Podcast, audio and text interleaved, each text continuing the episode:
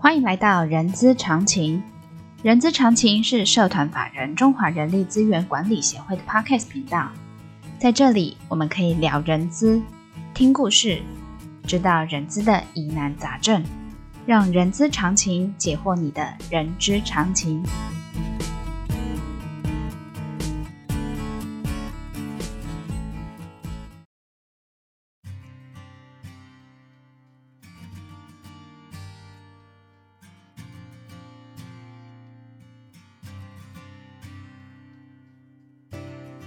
嗨，各位听众，欢迎来到《人资十分钟》的节目，我是 J.K. 若琳。这个节目呢，会根据同学们在协会课堂上的问题，会做一个解答。今天呢，要跟大家讨论的哈，其实台商在大陆的人资劳动法令的议题啊，还是非常的多。那讲到大陆的问题，我们第一个想到的，当然是我们协会理事饶德明老师的，所以我们今天特别邀请到饶德明老师。让我们欢迎饶老师。各位听众，大家好，我是饶德明老师。老师，你为什么看我一直笑，一直笑？没有啊，今天看你心情很好，就想笑。首播，首播，哈，好，老师，你呃，你从台中上来嘛？哎，对啊。那台中天气应该不错吧？嗯，算稳定了，算稳定哦。好，老师就承认我刚才说的，其实台商在大陆还是有很多劳动呃法令的议题哦。那今天我们来聊一聊，呃，五险一金。老师，什么是五险一金？好，那我先解释一下，五险就是养老保险啊，医疗、生育、失业、工伤，还有住房公积金啊，所以说简称五险一金啊，它是相当于台湾的劳保、健保跟劳退金。好，那老师，那个比较特别的是住房公积金嘛，对不对？啊，对。大陆的住房公积金其实是学新加坡的制度，是。啊，那因为台湾其实早期也有类似这种东西，嗯、它只是把呃中央这个机关呢把这个钱呢拨到各大银行，那劳工有需要的话去登记，嗯，啊是用这样的方式。那大陆呢是直接把钱呃转到这员工的专款专户，嗯，啊，所以也就是说这、嗯、这笔钱。存到足够的时候，那个大陆的劳工就可以去买房子了。对他，呃，这个这笔钱只能买房子，或是大修自己的房子，啊，这两种方式。那如果说没有用完的话，就是当做这个员工的退休金，就是或是说他的遗产。哦，嗯、所以公积金还可以转为退休金？就对啊，就是算是，呃，他死亡的话，他的继承人可以继承。哦。嗯那五险一金，我相信呃，我们现在的观众朋友已经知道，我们五险呐，五险嘛，养老、医疗、生育、失业跟工伤嘛，然后一金所就是所谓的住房公积金。老师，其实我跟 HR 的朋友也有一直在聊，就是说派驻到大陆的台干，我到底要不要帮他投保五险一金？那在台湾的劳健保是不是也有也有相冲突的地方？其实早在二零零五年的。十月就要投保这个五险一金，你是说台干吗？对，台干。那只是因为呢，大部分都不会投保。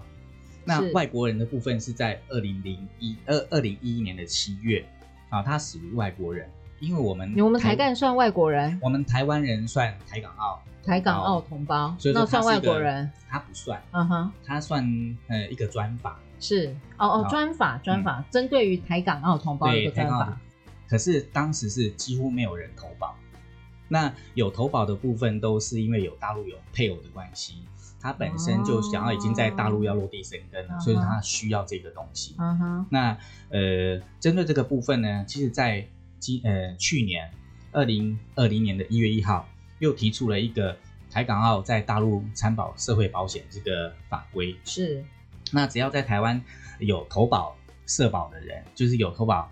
劳保、健保、劳退金的人的话，他只要开出一个证明，去大陆的话，他他就不用全部都投哦。嗯，所以在所以在台湾的公司，我们只要开立，他有在台湾有这样子的社会保险，嗯，我在大陆那边是还是可以投保，但是可以不用。选择五险一金，我可能选择二险一金的那种概念。对，他不用投保养老保险和失业保险，啊、那其他三个保险还是要投，还是要投。那其实大陆的这个费率呢，是那个养老保险是占最大宗，嗯，它现在目前是二十趴，那因为现在目前大陆的经济状况不是很好，嗯、那国家有把它降到先暂时降到十六趴，是，所以说呢，这两个不用投保的话，它的费率是大大的降低。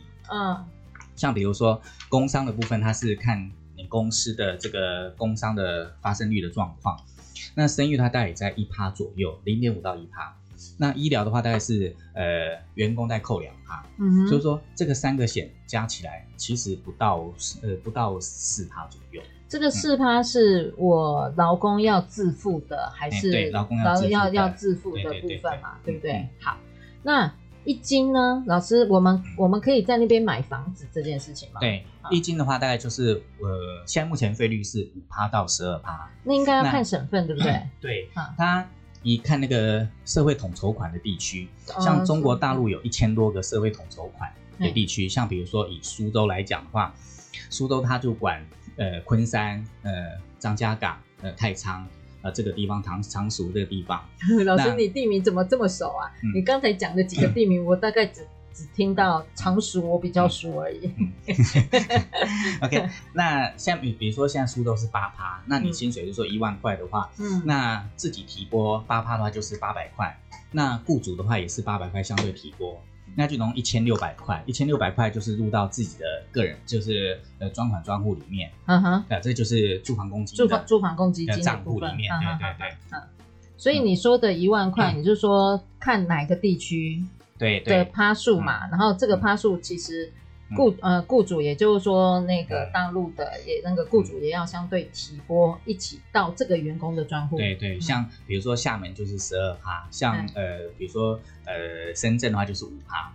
哦，厦门十二趴哦，厦门十二趴的话，换句话说，就会有两千四的住房公积金的概念。好好好。嗯，哦，那还不错啊，嗯、那这样他们随时随地都可以取出来去买房子，对对，买房子，对，所以说这个是对他们，这个是一个特有的政策，跟新加坡是一样的。嗯啊，那其实呃，保险那个部分的话，比较特别就是我们台湾的保险，即使在国外就医的话，只要拿收据来台湾就可以申报，对不对？是。是，可是大陆的话，只要在境外的话就不能申报。嗯，所以说他只能在中国的境内。嗯，呃，就医才可以申请医疗的医疗这个这个款，它是算一个也算是一个健保的一种。是，那那我来考考你哦，台湾算境内还是境外？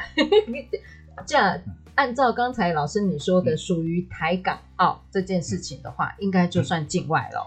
对，呃，它比较特别，台湾的话，呃，又又不算是中国的境内。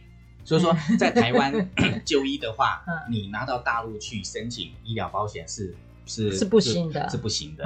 嗯，但是如果说我们台湾有健保的话，拿在大陆看诊的话，拿到台湾来申请是可以的。不过老师，我是觉得哈，因为你刚才说的那个养老保险啊，是占最大宗的，但我们台干又不能投保。换句话说，我们就不能在那边领取养老保养养老金的概念了，也就是所谓的退休金。那依法是要投保，嗯，依法是要投保，依法是要投保，而且现在也可以拿回来台湾。嗯哼，啊哦，现在是可以拿回来台湾，所以说是很方便。那现在目前大陆的四大城市，呃，就是北上深广，他们的收入已经跟台湾已经差不多了。老师，北是北京、北京、上海、深圳跟哦广州。那说，如果说生活水平差不多的话，呃，台干就很愿意在那边保，哦、因为他们在那边保的话，他一样可以拿回来台湾。嗯哼，嗯哼，对，所以说，呃，这两边都可以实支互通。那其实如果说没有投保这个五险一金的话，其实会罚款的。是罚抓到个人还是企业？啊，呃，这个人资都会有责任哦。嗯，人资的话抓到，人人资都有责任。你负责社保算薪水的投保的人，嗯、你没有保的话。会罚五百到三千块。罚人资吗？对，罚人资。那呃，针对公司的部分的话，会罚一倍到三倍的钱。比如说，你这个公司呃一个月要缴呃二十万人民币的话，那你没有投保的话，你你没有投保它，那政府会罚就二十万到六十万人民币。哦，那还挺，嗯、就是所以还是要是对人资还是有责任，嗯、但是呢，一般老板会叫人资可能就不要保。那罚那五百到三千人民币呢，可能就是公司会帮他出，嗯，所以说有时候还是要看老板的政策，那看当地的当地的政府会不会抓？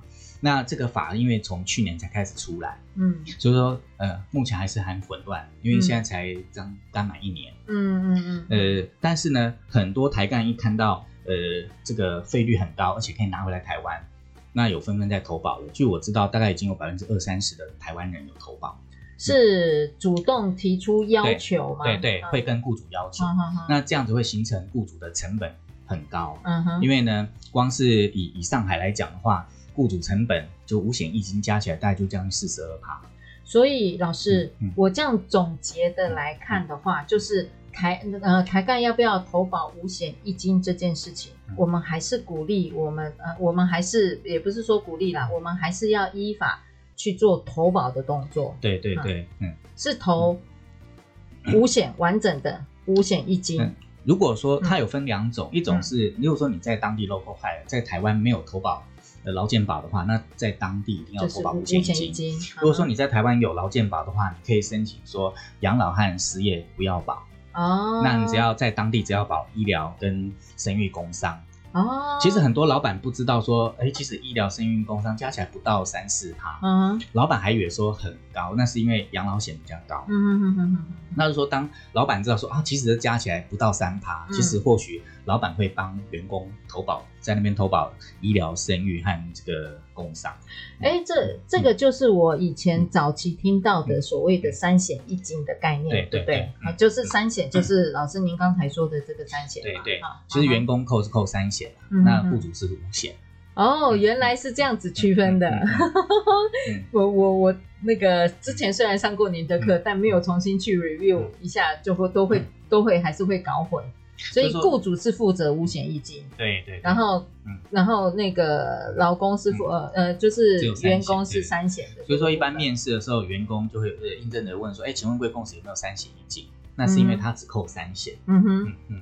所以其他两险就是雇主要要负责的。好，那当然，呃，我想老师，你可不可以用几句话来，呃，来跟我们的呃人资的朋友讲说，在这种在这个五险一金应该要注意些什么？呃，最主要是注意到就是呃，在当地的这个有没有发生工伤？